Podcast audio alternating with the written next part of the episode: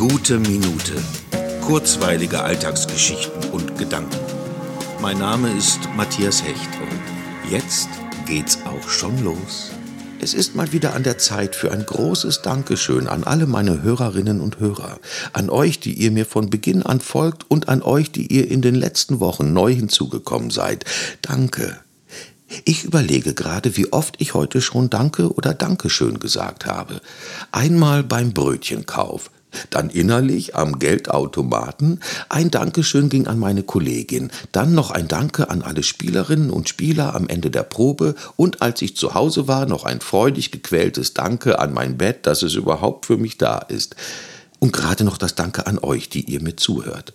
So ein Dankeschön ist viel wert. Es sollte natürlich von Herzen kommen und ernst gemeint sein.